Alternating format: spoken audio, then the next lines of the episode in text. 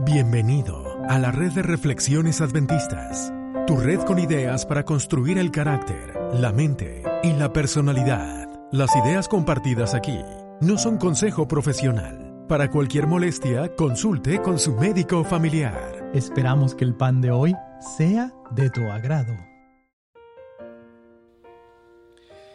Él nos oye. Primera de Juan 5:14.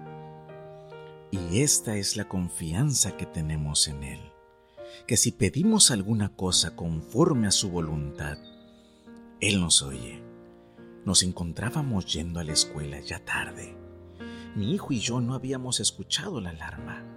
Nos quedamos dormidos. Rumbo a la escuela mi hijo elevó una oración pidiendo que los semáforos se colocaran en verde para poder llegar pronto. Pero no fue así. Llegamos aún más tarde porque los semáforos se habían puesto en rojo. En todos. Dudamos entrar a la escuela al llegar. Mi hijo y yo queríamos regresar ya, pero algo nos detuvo y mi hijo entró. Me quedé afuera esperando por si lo regresaban. Pasaron 10, 15, 20 minutos. No salió. Así que decidí retirarme.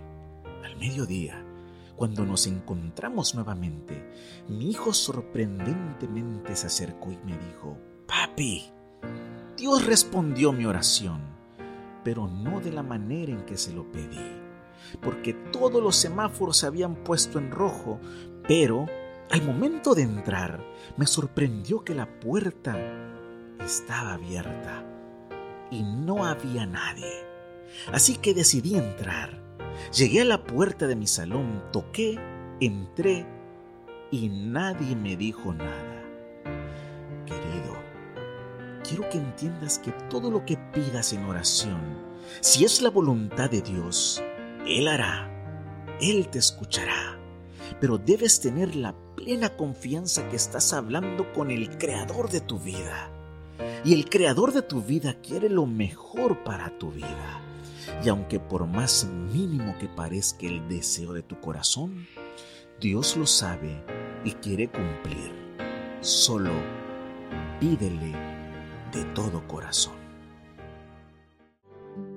¿Ya escuchaste La Hora del Gluten? Es nuestro podcast sobre salud mental. Lo puedes encontrar como La Hora del Gluten también puedes encontrar videos de música en nuestro canal de YouTube llamado Adventist Reflections. Recuerda conectar con nosotros, búscanos en Facebook, Instagram, en Twitter como Adventist Reflections Network. Comparte el episodio